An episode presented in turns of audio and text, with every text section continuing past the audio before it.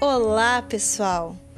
Este podcast tem a intencionalidade de trazer algumas das reflexões realizadas durante a disciplina Processos Educativos na Cibercultura, trazendo para vocês alguns apontamentos elencados a partir das leituras e reflexões dos textos de André Lemos, de Pierre Levy, entre outros autores que embasam todo o conhecimento da cibercultura ou do ciberespaço ou cyberespaço, como é conhecido.